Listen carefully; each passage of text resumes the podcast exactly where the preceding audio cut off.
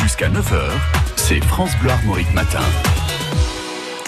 Et euh, sur euh, France Bleu Armorique, eh bien, c'est l'heure pour nous euh, de retrouver Laurent Chandemerle. Laurent Chandemerle qui, avec son journal des bonnes nouvelles, aujourd'hui, eh bien, nous sommes avec Denis Brognard pour nous parler de Colanta. Les audiences sont bonnes sur TF1, mais vous avez une idée qui va révolutionner l'émission pour 2020, n'est-ce pas, Denis? Bonjour les bleus Et eh oui, ce matin, je vais vous donner une exclue, rien que pour vous, parce que je vous aime bien, mes petits chats.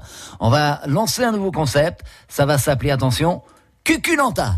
Générique Ils sont 12 à avoir tout quitté pour rejoindre l'île de Cuculanta. À la fin, il n'en restera qu'un. Revue d'effectifs.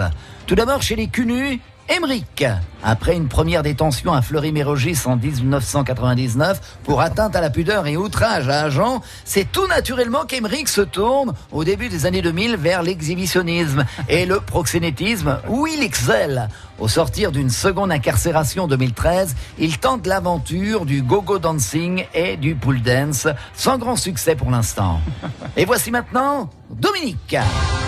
Ce sémillion sexagénaire, ancien responsable d'une grande agence internationale, au destin qu'on disait présidentiel, est aujourd'hui un papy gâteau, adepte de parties fines et de soirées entre amis dans les plus beaux hôtels de la planète.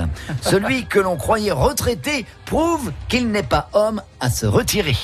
Et maintenant, les chabites.